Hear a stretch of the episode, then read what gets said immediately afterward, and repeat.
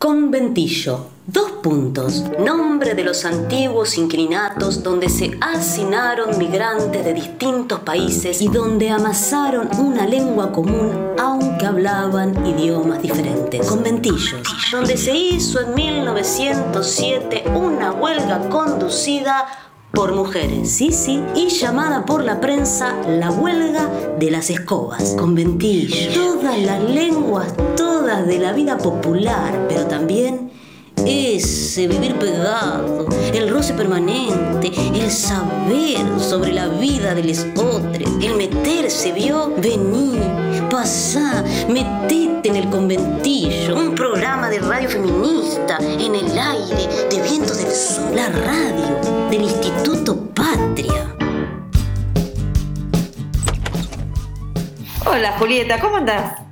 ¿Cómo andás María Pía? ¿Cómo te trata este viernes? Y acá, medio solitaria, ¿no? Nosotras que estamos acostumbradas al bullicio. Y vos sabés que pinta medio tranca este viernes, pero viste cómo es esto, porque por ahí se complicó este un poquito, pero va a caer el baile más tarde. Viste que además el tránsito está cada vez más complejo y entonces cuesta moverse. Sí, cuesta. Sí, sí, El año cuesta y el cuerpo se lentifica. Así que, pero bueno, el conventillo va a seguir con las puertas abiertas, ¿no?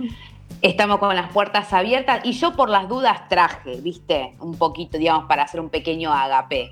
No sea cosa que nos quedemos cortas. y si no, les pedimos que vayan trayendo, ¿no?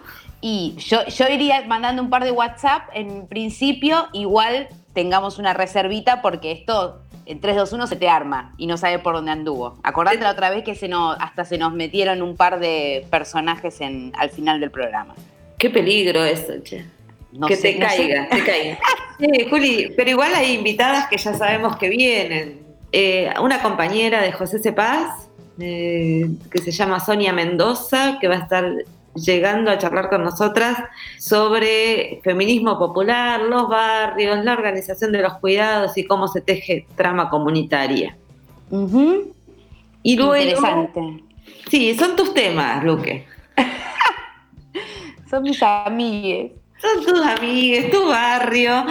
Y sí, porque les quiero preguntar, están muy cerca de, de algunos lugares transitados, así que bueno, les quiero, quiero preguntarle ahí algunas cosas. Tengo, tengo preguntas. Tenemos preguntas para la compañera de la Mutual Primavera, que vendrá prontamente.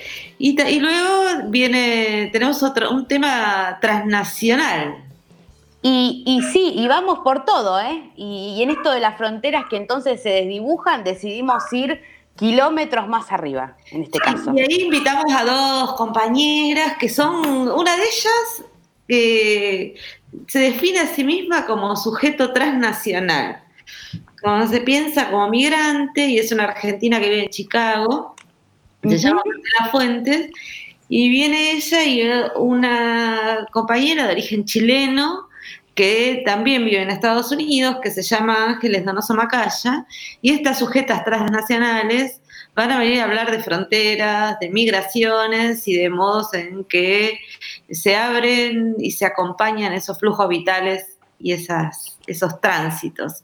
Así que vamos desde José Cepaz a Nueva York. Ah, de Nueva eh, York a José Cepaz y el conventillo entra todo eso. Tendremos entonces escalas musicales, ¿no? A lo largo del programa. ¿Y con qué empezamos ahora? ¿Y te parece que nos vamos con, con, un tema conocido, lunes por la madrugada, pero en la versión de María Pien? No la conozco, así que escucharemos ahora. Y me parece que ya llegó una amiga nuestra. Che, hablando de que éramos pocas, escúchame, estás llegando. Buenas. ¿Cómo? Tengo talento justo para escuchar música. Qué bien. Escucho. ¿Trajiste? ¿Trajiste cubeteras, talento? Traje, traje, traje. Acá vengo, preparadísima. ¿Vamos a escuchar música? Adelante. Vamos.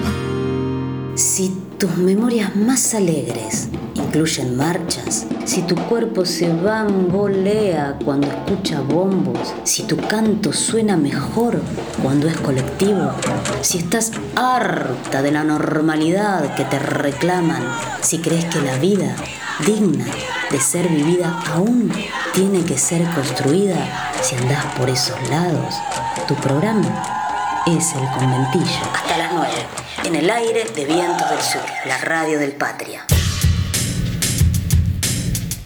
Bueno, ahora sí que se nos pobló, que estábamos quejándonos con Juli cuando empezamos que faltaban, que éramos poquitas y ahora ya estamos. Llegaron las dos Ximenas, esta fecha, está talento. Buenas. Y una de nuestras invitadas hoy, que es la compañera Sonia Mendoza, que llega desde la Mutual Primavera. Hola Sonia. Hola, ¿qué tal? Buenas tardes, ¿cómo están? Bien, bien. ¿Vos? Bien, em, acá, transitando la pandemia. Sonia, ¿sabes que cuando charlábamos con las chicas que teníamos ganas que te vengas al, a este conventillo, era también para que nos contaras un poco algunas cosas que son bien singulares de la experiencia de la mutual. Y a mí hay una que me gusta especialmente, que querría que cuentes, que es el modo en que empezó la mutual asociada a un colectivo. La mutual primavera nace después de la crisis del país del 2001, eh, en donde en aquel momento eh, había muchas asambleas barriales, había muchas este, organizaciones que se estaban formando Dentro de esa formación este, se fue creando la Mutual Primavera, que se constituyó en el 2002. Em, porque los miembros que hemos eh, fundado la Mutual eh, ya, participábamos de otras organizaciones sociales del barrio, de, otro barrio, de aledaño. Entonces este, éramos como trabajadores sociales ya. Y ahí nos juntamos y fundamos la mutual, que se fundó el 14 de abril del 2002, pero empezó a funcionar el primero de mayo del 2002, eh, con eh, la salida del primer colectivo social de José Cepaz, el primero y el único, ¿no? Este, fuimos eh, los únicos que estuvimos hasta el día de hoy, el barrio Primavera, que fue que cubrimos, eh, está sin colectivo, no tiene colectivo, tiene que ir a las, a las avenidas, eh, más cercana para tomar, un, para tomar el colectivo. Ya no pasa más el colectivo por dentro del barrio.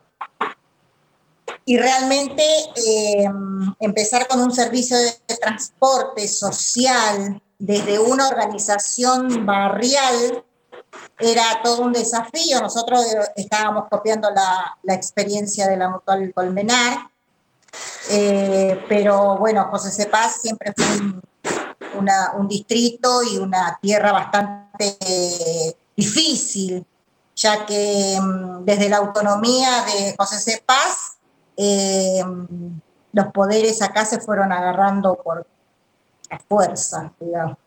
Ganaba el más fuerte y no el más votado.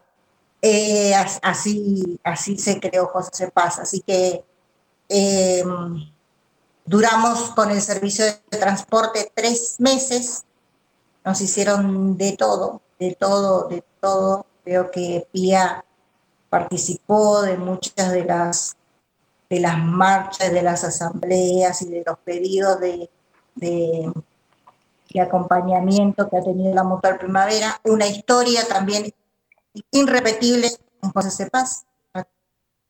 Y inclusive a raíz de esa historia, hoy tenemos un vínculo con el municipio de respeto porque lo hemos logrado desde, desde ese nacimiento.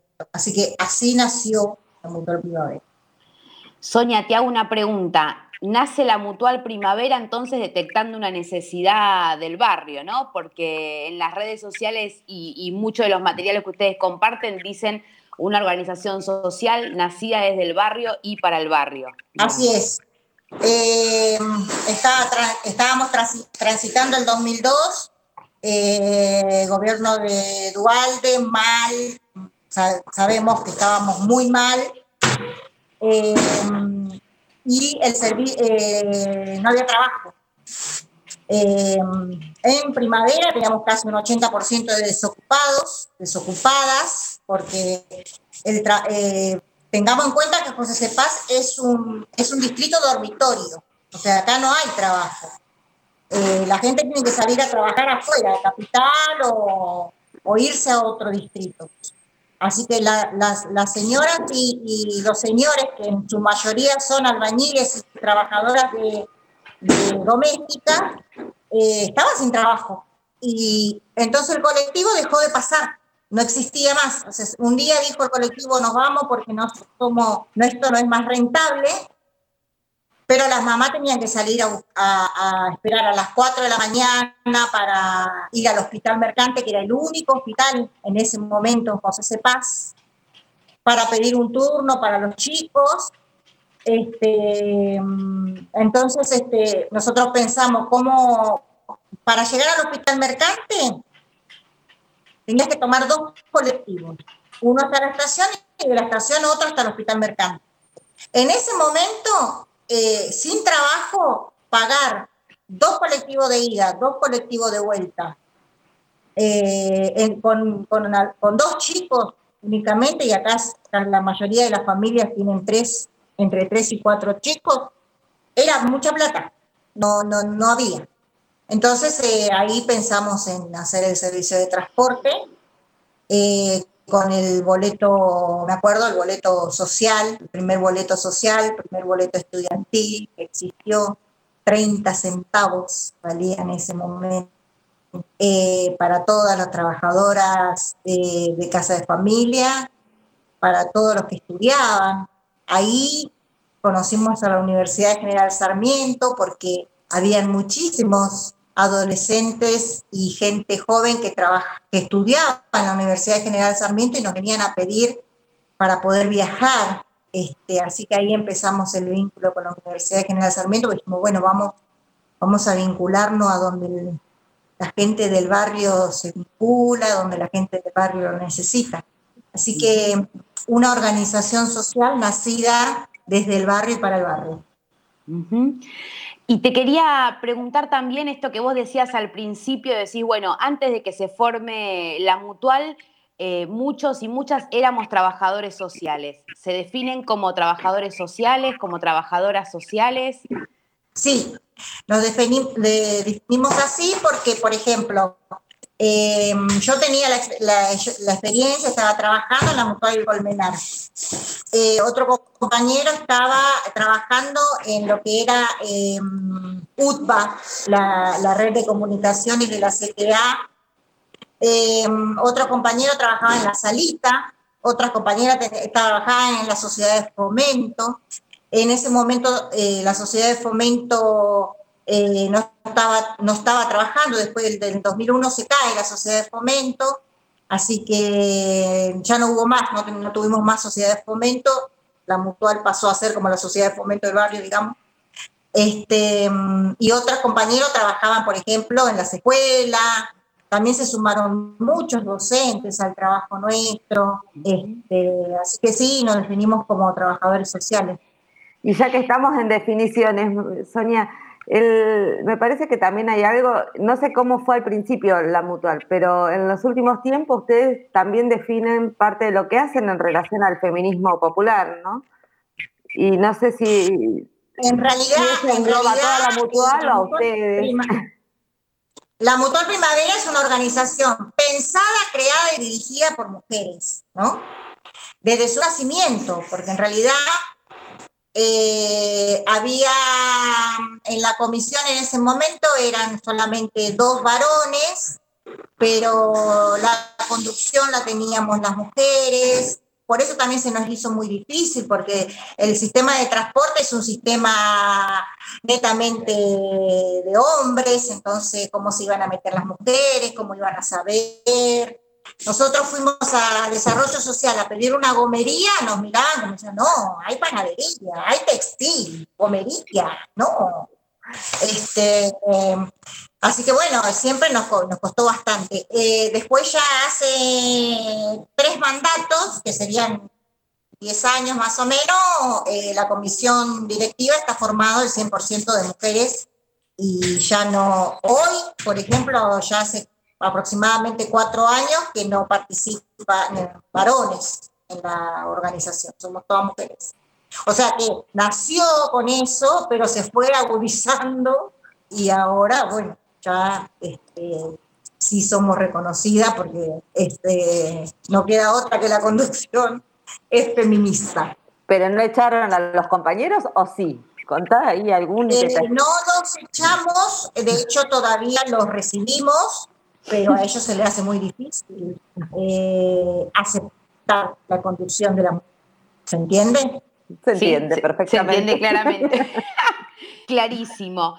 Eh, Sonia, te quería preguntar, en estos 18 años y, pandemia mediante, imaginamos que las tareas y las actividades han ido, han ido cambiando y hoy cuando uno quiere conocer un poco más el trabajo de la mutual, se encuentra con una gran eh, diversidad de tareas, ¿no? Que a veces suceden todas hasta el mismo día, parece.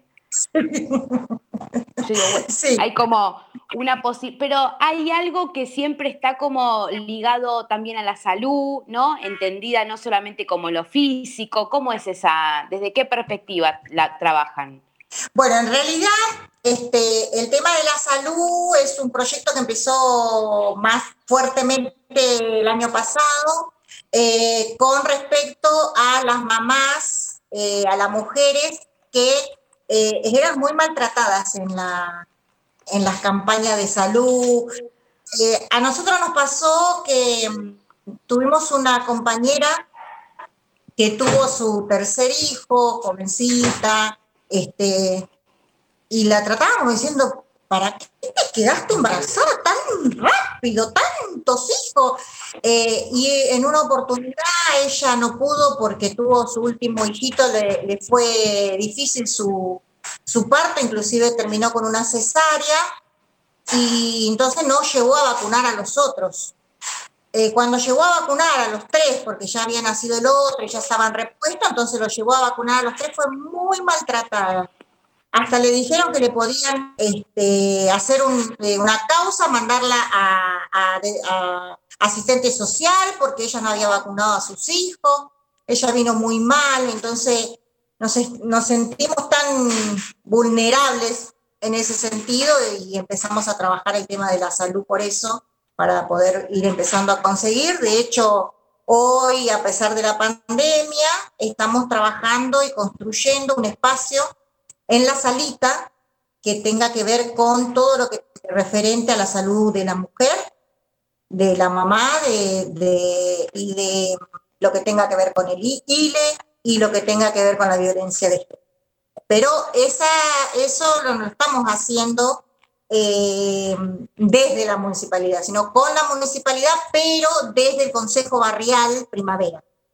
Porque tenemos un Consejo Social Primavera, que también son todas mujeres, donde están varias organizaciones del barrio. Hablando del Consejo Social Primavera y la articulación con el Estado, también hay algo eh, eh, hablábamos antes de, la, actividad de forestación, también hay trabajo de cuadrillas, ¿no? Sí, sí, exactamente. Este, bueno, hemos pedido, por ejemplo, eh, articulamos con, la municipalidad, le, le hacemos el pedido correspondiente, insistimos, molestamos, este, bueno, para que nos arreglen una calle para que vengan a arreglar por ahí el agua corriente cuando se rompe en algún lugar, porque si llama un vecino común, lamentablemente, a veces no le dan bolilla a la vecina sola que llama, pero si llamamos de la mutual y del Consejo Social de, Primavera, eh, eh, tenemos más respuestas, siendo más, siendo muchas. Em, también no, no conseguir la mercadería, cuando a veces eh, nos falta, antes nos daba la nación la mercadería, pero después se cortó, este, así que también tenemos que conseguir por ahí, porque también tenemos que buscar la copa de leche para la, nosotros, por ejemplo, intentamos siempre cubrir las partes que no están cubiertas por el Estado, porque, por ejemplo, las mamás hasta niños de 6 años tienen cubierto la leche, todo eso. De 7 a 10 años no tienen cubierto esas cosas, entonces nosotros intentamos cubrir esa parte que, que falta, pero sí, siempre en articulación con el Estado municipal, provincial, nacional, cuando es nuestro gobierno, ¿no? Porque los últimos cuatro años. Sonia, y si retomamos un poco esto que nos decías antes de lo difícil que es para algunos compañeros aceptar una conducción feminista, eh, en, en, el camino de estos 18 años, si vos tuvieses que pasarle como una, un, librito, un manualcito de, información a otras compañeras, eh, ¿registrás cuáles son aquellos lugares donde se pone más heavy la cosa? Bueno, en, en primera instancia, desde las organizaciones, el problema es el conocimiento, ¿no? Y el conocimiento es poder, clarito. O sea que la pelea está en el poder, no hay otra, otra. Y de ahí podemos sacar las aristas que vos quieras. Entonces, yo como mujer no puedo saber más de temas de varón, ¿no? El tema de, no puedo saber más. Eh, solamente los varones más eh, desconstruidos, digamos, te puede aceptar, no, vamos a preguntarle porque seguramente que va a tener otra idea, ¿no? Ah, no están dentro de la organización, pero participan con nosotros, pero son tres. A ver. Em, y y también, eh, como eso tiene que ver, el poder tiene que ver con el saber y el saber tiene que ver con cómo hacemos las cosas, el cómo, este, también, digamos, ¿no? Este, si yo quiero así, no, eh, así, porque es la tensión del poder. ¿Quién manda? ¿Quién? No voy a decir lo que diría si no estoy grabada. ¿eh? Sí, me hace acordar a lo que hablamos en el programa anterior, que estamos hablando de Eva Perón y de Eva como alguien que disputaba poder, claramente. Entonces, esto que nos contás entronca muy a tono con el tema del poder y el feminismo con el que veníamos charlando antes. Y yo quería incorporar algo más, que es, vos empezaste hablando que estabas transitando la pandemia, ¿está? Y hay algo de ese tránsito que, nunca pierde la primavera, ¿no? Que es un transitar, aprender, entretejer permanente, ¿no? No, abandonan los problemas, le van encontrando la vuelta y los van transitando. Y eso me parece que como, como, bueno, lo que charlábamos antes es bien interesante, ¿no? Buscar nuevas vías, nuevas calles, como ese colectivo de la primavera, ¿está?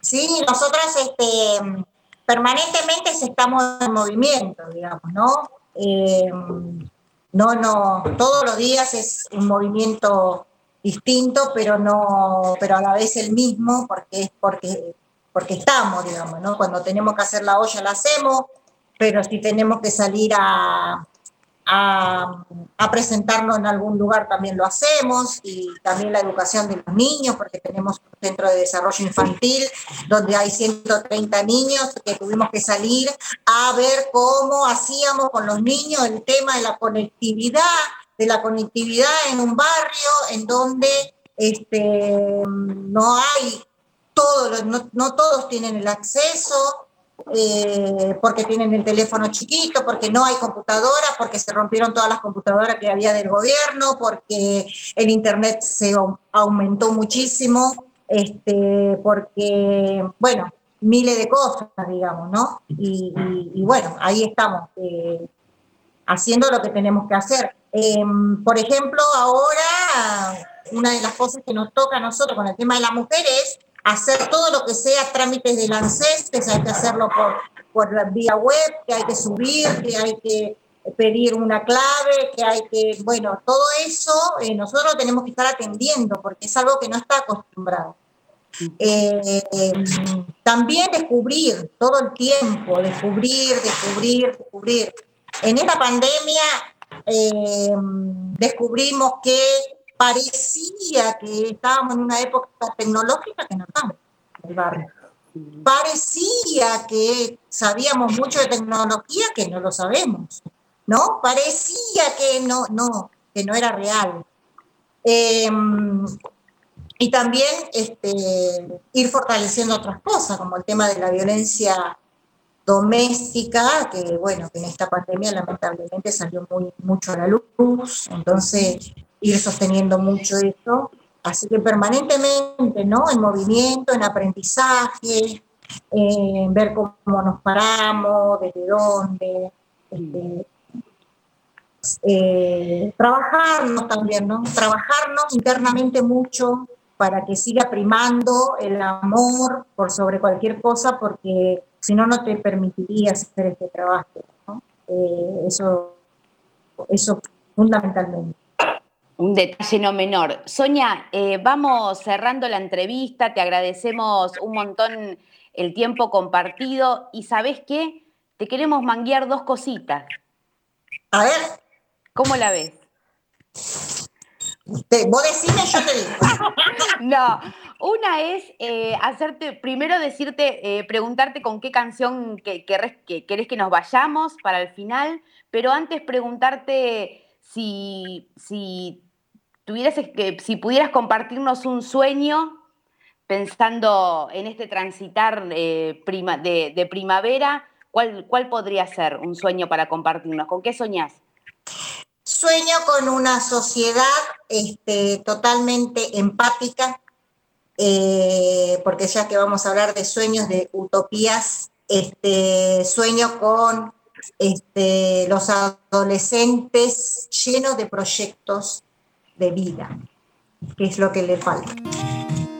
¿Y la canción que nos regalás? Llegaremos a tiempo, de Rosana. Muchas gracias, Sonia. Sí, muchas, muchas gracias. Eh. Muchas gracias. gracias a ustedes, gracias por, por más primavera, por más primavera, Sonia, por más, por primavera. por, por un montón de primaveras más. Si te arrancan al niño que llevamos por dentro, si te quitan la teta y te cambian de cuento. No te tragues la pena porque no estamos muertos. Llegaremos a tiempo, llegaremos a tiempo. Si te anclaran las alas en el muelle del viento, yo te espero un segundo en la orilla del tiempo. Llegarás cuando vayas más allá del intento, llegaremos a tiempo, llegaremos a tiempo. Si te abrazan las paredes, desabrocha el corazón, no permitas que te anuden la respiración. No te quedes aguardando a que pinte la ocasión, que la vida son dos trazos y un borrón que se rompa la esperanza, que la libertad se quede sin alas. Tengo miedo que haya un día sin mañana. Tengo miedo de que el miedo te eche un pulso y pueda más. No te rindas, no te sientes a esperar.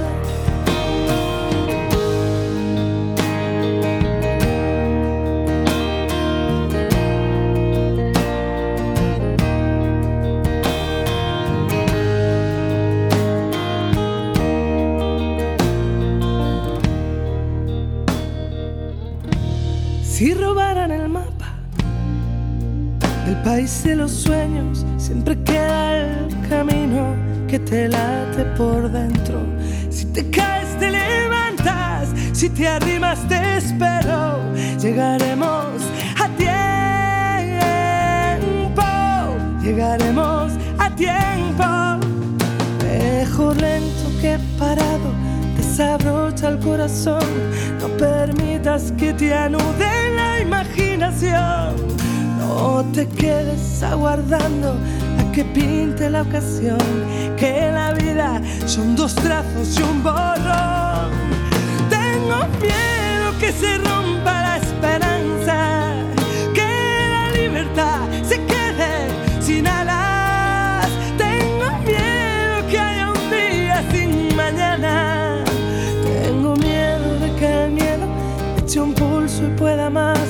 No te rindas, no te sientes a esperar.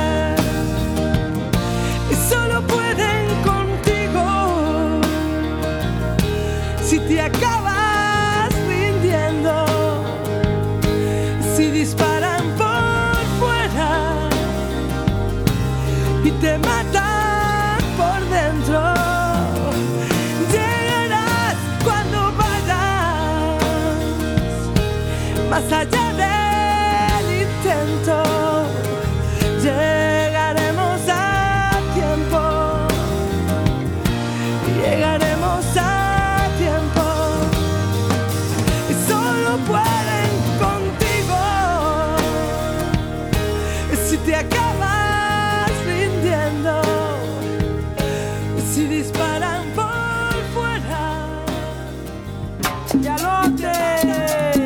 Porque la multiplicidad es fuerza y no menoscabo, vamos hacia el conventillo. Un programa hospitalario, federal, popular, indio, migrante, burlón, risueño y sobre todo insolente. El conventillo. Por vientos del sur, la radio del Instituto Ven pa' que se acabe todito el horror, pa' que este mundo sepa qué cosa es sabor. Bueno, de José Cepaz a Chicago o Nueva York, pero aquí volvemos al conventillo. Le cuento algo, a- fundamentalmente a Ángeles, que esto se llama el conventillo. Y porque los conventillos fueron el lugar donde llegaban los inmigrantes en- a principios del siglo y eran viviendas populares y nos gusta mucho de, esa, de ese lugar, del conventillo, el tipo de roce, pero también la, el carácter políglota, las muchas lenguas. Entonces nos parecía que estaba buenísimo que dos sujetas transnacionales que andan, eh, han desplegado sus vidas entre distintos países de América Latina y hoy Estados Unidos, vengan aquí a charlar en parte sobre sus propias experiencias de migración, sobre cómo están viendo Estados Unidos y algunas cositas más que les queremos preguntar. Así que le damos la bienvenida a Marcela Fuentes o Marcia para las amigas y les amigues y a Ángeles Donoso Macaya para conversar un poquito. eh, cuenten qué es esa experiencia en que han transitado, que transitan. ¿Cómo Eh, empezamos? Mar, dale tú primero. Bueno, eh, gracias, muchas gracias por la invitación. Me encanta esto de- del conventillo. Nos juntamos a hablar en el- los pasillos. Eh, en principio, bueno, lo que es eh, ser migrante, lo que es mi experiencia después de eh, 19 años aquí en el, en el país que se pasaron rápidamente. Eh, una experiencia que me fui- común en la migración muchas veces, que me fui por un año y me, me terminé quedando eh, sin, eh, sin una determinación de decir me quiero radicar en Estados Unidos. Eh, el año pasado obtuve mi tarjeta verde, es mi primer eh, eh, tarjeta de identificación en, en, Estados Unidos. Creo que eso es común a muchas personas que incluso son ciudadanas, que no tienen ID, que no tienen carnet de identidad. y que eso es uno de los problemas que hay en este momento con el tema de la, de la supresión del voto. Entonces, lo que puedo decir más que nada en esta época de Trump y del gran eh, momento eh, post eh, eh, asesinato de George Floyd, de, darse cuenta de estar en un país no solamente racista, sino con una profunda estructura de supremacía blanca. Y como en mi caso, mi migración fue siempre marcada por una gran nostalgia de Argentina, un mirar a Argentina a la distancia, y, y, estuve bastante distraída o, no atendiendo mucho a las historias, a los a las bibliografías eh, eh, que, tienen que ver con este país, ¿no? Entonces ahora la verdad que estoy haciendo rápidas este, eh, catch-up, lecturas de, feminismo negro, de feminismo chicano y muy realmente haciendo, tomando conciencia de, este, de, este, de estas anteojeras que tuve durante un, buen tiempo y además haciendo también con ustedes el proceso de entender la racialización en nuestro país.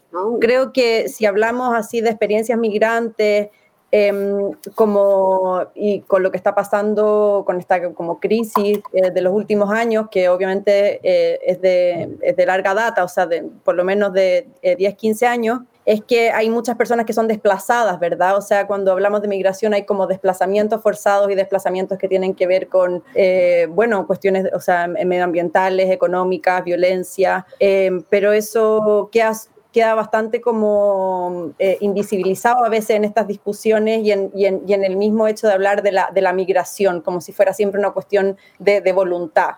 Eh, eso me parece importante. Y otra cosa que mencionaba Mar también, como este hecho de tener un, una tarjeta, ¿verdad? Una tarjeta verde de residencia, yo tengo, eh, la saqué hace, o sea, después de muchísimo tiempo, soy ahora residente permanente de este país también y hablamos siempre de las personas indocumentadas, ¿verdad? De las personas que no tienen papeles y, y trabajando en, es, en, en, en, ese ámbito, o sea, yo eh, como voluntaria, trabajando en clínicas de migración con personas que están buscando asilo, etcétera, eh, las personas indocumentadas tienen muchísimos documentos, o sea, yo nunca he visto eh, como personas con más papeles que las personas que eh, son llamadas indocumentadas. Y tienen papeles que los identifican con números y con fotos y con, eh, entonces hay como también como una especie de, de o sea, como que el vocabulario también esconde también las realidades, ¿verdad? Como eh, esa, esas diferencias de, qué documentos valen y qué documentos no valen al final quizás sea la, la, la cuestión, porque el no tener papeles no, no, es así, o sea, las personas tienen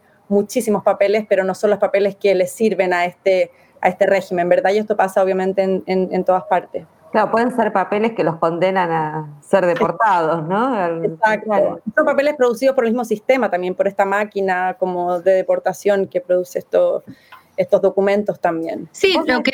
Perdón. No, no, que lo, lo que sí es, a ver, los, las, las cuestiones de inmigración y aparte me parece que es muy central pensar cómo el, el, tópico de migración no debe hacernos olvidar todas las razones por las que las personas necesitan trasladarse de un lugar al otro y deciden irse o con sus familias o a probar suerte a otro lado, porque eso queda ocultado también en, en la idea de, bueno, esa decisión, por qué es, cuáles son las razones. Pero otra de las cuestiones que estaba leyendo últimamente de, de una académica estadounidense, Barbara Hines, creo que se pronuncia así, que es una especialista en la Universidad de Texas que comentaba que el arquitecto de las políticas antimigratorias de Trump es un tal Steph, eh, Stephen Miller, que es como un, que es un arquitecto sí. del mal, básicamente, que organiza todo lo que es la burocracia estatal que debiera servir eh, para asegurar el asilo, asegurar la, la, migración, asegurar los derechos humanos, lo, lo, lo transforma en su contrario.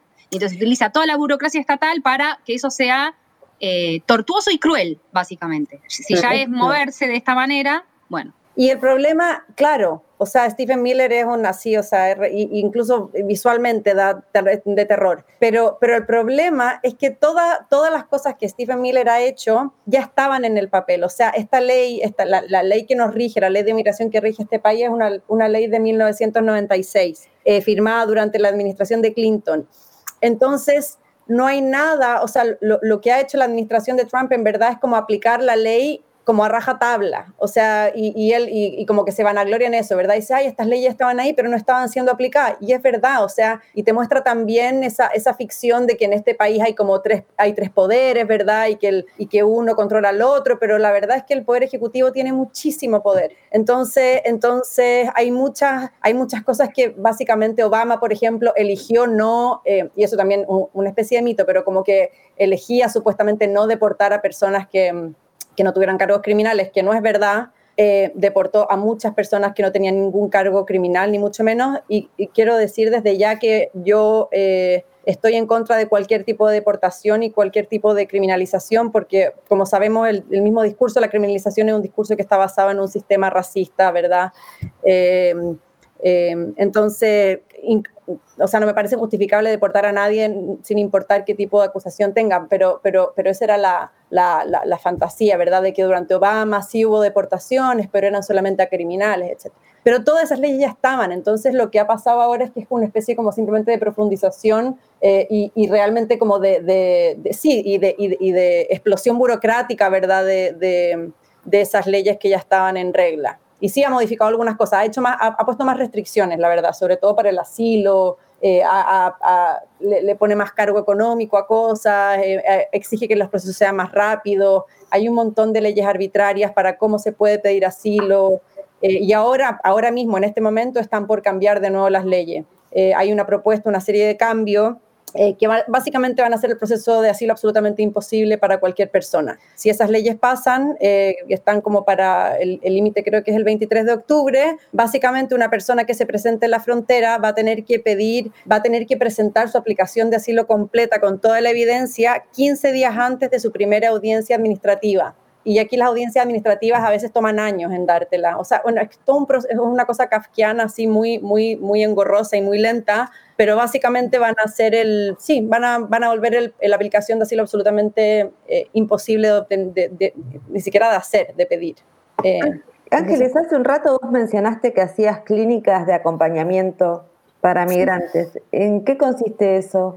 Eh, bueno, ahora está todo un poco suspendido porque desde la pandemia se, eh, no hay cortes. Eh, ahora recién empezaron de nuevo las cortes para las personas que están detenidas, pero em, son diversas cosas. Yo, yo en verdad, yo trabajé como voluntaria en una organización aquí em, en Nueva York em, y, y, esa organización tenía varios programas. Tenía un programa de acompañamiento donde durante todas las semanas, todos los días acompañamos a personas a sus cortes de inmigración, también hay una cosa que se llama ICE check-ins, que es como que tú vas a la migra a decir, aquí estoy, te firman un papel y te, y, te mandan de vuelta, o te dicen, bueno, hoy día es el día en que te deportamos y, y te detienen, o sea, es como y, de nuevo, el mismo escenario es súper kafkiano porque uno llega a una puerta, uno entra y uno no sabe si va a volver a salir o no. Entonces, y esos son obviamente procesos que son burocráticos, aburridísimos, pero que causan muchísima ansiedad. O sea, entrar a una corte, ¿verdad? Ver a un juez, eh, obviamente en un idioma que a veces,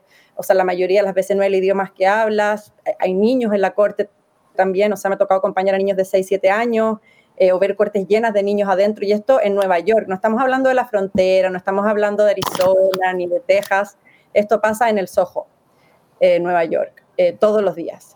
Ese es un programa de acompañamiento. Otro programa es la clínica, que todas las semanas también nos juntamos en un lugar enorme, cientos de personas, y son personas que llegan porque han escuchado esta organización a buscar, a buscar ayuda legal y, y la gracia que tiene esta clínica, bueno, que este año en verdad colapsó porque no, no dábamos abasto, pero la, la, gracia de esta clínica era la única clínica de inmigración completamente abierta en Nueva York que atendía a todas las personas que llegaran es, el, el, día, ¿verdad? Llegaban 150 personas, hacíamos lo imposible por atender a las 150 personas. Llegaban 200, hacíamos lo imposible por atender a las 200 porque trabajábamos con abogados voluntarios y básicamente te entrenan a ti para tú rellenar las formas de, de estas formas legales. Entonces yo me uno, aprende, yo ahora sé cómo llenar una forma de asilo, sé cuáles son las evidencias que hay que juntar. Eh, todas esas cosas uno las aprende en la práctica y esas son cosas que un abogado te puede cobrar 10 mil dólares, 15 mil dólares por hacer ese proceso. Nosotros lo hacíamos gratis y ayudábamos a la gente, ojalá, a encontrar abogados abogadas. A veces no encontraban, pero también los preparamos para que se pudieran defender ellos mismos en la, en la corte. Entonces, eh, todo el proceso, pero el proceso es muy largo, o sea, desde que uno parte pidiendo asilo hasta que uno tiene finalmente su audiencia, pueden pasar años. Y eso era bueno, porque en el fondo durante todo ese tiempo tú estás, te dan un permiso de trabajo y, te puedes quedar aquí. Y eso es lo que está atacando Trump, ¿verdad? Con esta cosa de que oh, los dejan libres y se quedan aquí, después no van nunca a sus cortes. Eh, Ángeles, ¿te gustaría contar una vez? Ángeles, eh, yo trabajo en Chicago, y las dos somos profesoras eh, Ángeles en Nueva York y yo en Chicago. Una mañana eh, recibo un texto de Ángeles que me dice, tenés un minuto para hablar. Y yo estaba llegando al campus nerviosa que tenía que dar mi clase y le digo, sí, sí, no hay problema, eh, llamame. Me llama Ángeles llorando que estaba por dar su clase de fotografía y terrorismo de Estado en Chile, con sus estudiantes latinoamericanos en, en esta Universidad de Nueva York eh, y empezamos a hablar sobre esta persona que había conocido ella, una mujer que mm, eh, había sido deportada dos veces, ¿no? Eh, y entonces hablábamos de qué hacemos en este país y cómo aún las personas que son deportadas consideran que todavía es mejor arriesgarse a que te pongan en la cárcel y pasar por todo eso de nuevo eh, porque las vidas en, sus países eh, son insostenibles. O sea, estábamos conmovidas, ella me relató este caso eh, con mucha emoción, digamos, de, vincular su, su, historia como chilena, la clase que tenía que dar, que la movilizaba muchísimo, las respuestas de sus estudiantes y este otro ejemplo de la persistencia en, volver a un lugar que sabes que te va a recibir con una extrema crueldad.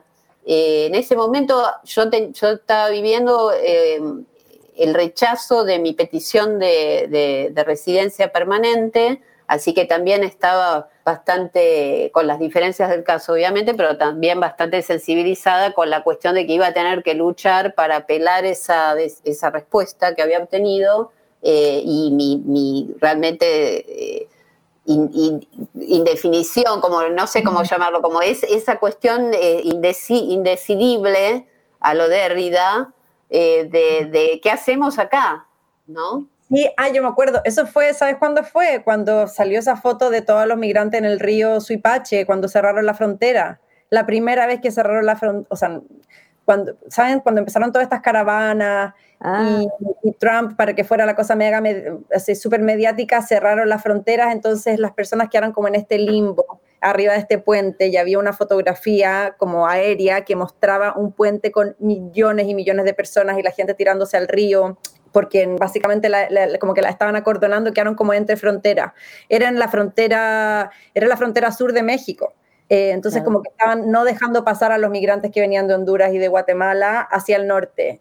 Eh, y sí, una estupidez, pero como estaba esa foto y también a mí me, eso me acordaba de la imagen de Coco, de la película, de cuando van, no sé si la vieron, pero... ah, de la memoria, del puente con los muertos. Del puente, del, puente que va del, del, mundo de los vivos al mundo de los muertos. Y yo me fui en un bolón y le mandé esas dos fotos a mi estudiante. Les dije, yo esta semana he estado llorando toda la semana con esta noticia, no puedo más. Eh, así que, porque siempre les escribía como una reflexión en base a algunas imágenes y, ahí partíamos. Y claro, me escribió unas respuestas también súper lindas. Entonces me acuerdo que llamé a Mar porque yo, yo enseño en un community college acá. Entonces mi estudiante, em, eh, las clases que yo doy normalmente son para chiques que no, no, no, tienen ningún training universitario, son clases muy básicas. Me fascina enseñar ahí. Em, pero es otro, otra relación, o sea, uno, uno tiene muchísimo poder, como te, miran, o sea, uno realmente es la persona que sabe. Y esto, en cambio, esto era un seminario graduado, yo estaba enseñando un seminario doctorado en el, en el, en el Graduate Center de CUNY, primera vez que enseñaba un seminario, eran ocho personas, eran discusiones de dos, tres horas, pero yo ese día estaba tan, tan mal y, y, entonces llamé a Mar para preguntarle si alguna vez le había pasado esto de tener que estar en una clase eh, así ya totalmente vulnerable, como que yo decía, no sé si voy a entrar a esa clase y me voy a poner a llorar ahí mismo y era como, no sé si la tercera o cuarta semana y yo recién los venía conociendo, entonces también estaba un poco nerviosa, muchos estudiantes tienen mi edad, o sea, entonces como... como, ¿qué hago si, si, tengo ganas de llorar? Tengo que dar clase en 10 minutos si tengo ganas de llorar. Eso bueno, pero me, Eh, para ir como yendo hacia al Bien. cierre de, de esta, de esta charla, que nos quedaríamos muchísimo más porque hay mucha tela para acordar, como se dice. Bueno, hay mucha tela para acordar que impl- implica toda América Latina y Argentina también en, en- en- en particular como un territorio también de múltiples migraciones, ¿no? Como que esto que estamos contando en relación a la frontera con Estados Unidos, eh, con sus particularidades bastante extremas y feroces, también podemos encontrar en Argentina racismo, xenofobia y también resistencias y redes de migrantes, ¿no? Que articulan y se piensan y nos pensamos como comunidad de una manera mucho más interconectada a pesar de esas fronteras de la, de la derecha que, que tan- tanto batallan, ¿no? Para, para cerrar.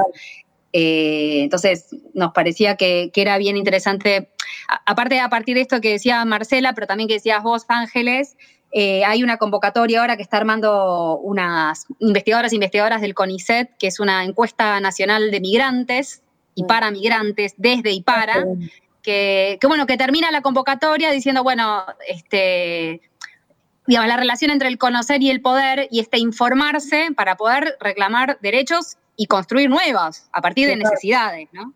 Entonces, esto que contabas vos, Ángeles, llenando los formularios, o Marcela diciendo, bueno, tengo que conocer este lugar en el que estoy, que es Estados Unidos, con una tradición claramente que no pareciera estar siendo últimamente ni la de la libertad, ni de la igualdad, ni la de la fraternidad. Y nunca ha sido. Eh, O sea, de verdad. Además, pero bueno, ha tenido sus momentos en donde supuestamente ha, ha- ha tenido más voluntad política en algunos sectores o resistencia, sobre todo en los Sí, 60, sí. para, Claro. para, para transformar, o en los 30 incluso, ¿no? Eh, Pero bueno, ha perdido esa tradición de izquierda, ha perdido en Estados Unidos. Ha sido lamentablemente derrotado una y otra vez, a pesar que hay una resistencia muy fuerte. Y ese, y ese es el problema de ahora, de las elecciones que, que están por venir, ¿no? Sí, El enfrentamiento sí, gran Eh, concentración de poder, sí. Sí. Bueno, nos van a visitar otro día para charlar de la elección en Estados Unidos. Ahora que ya las enganchamos como corresponsalas. Sí, cuando quieran, ay, sí, Sí. tenemos que hablar, nos cruzamos en el Por pasillo favor. de nuevo. Dale. Sí, las, las- las paramos para tomar unos mates. Feliz. Dale. Bueno, muchas gracias, felicitaciones. Bueno, gracias por venir, chicas. Chao, chao. Muchos abrazos, chao. Bueno, ¿con qué Chao. tema nos despedimos de las compañeras? ah, ¿Cuál habíamos Ah, pensado? ¿Cuál habíamos pensado? Uno de Lila Downs. El de Lila, ¿no? El de Lila. Sí. Para La ustedes. Lila.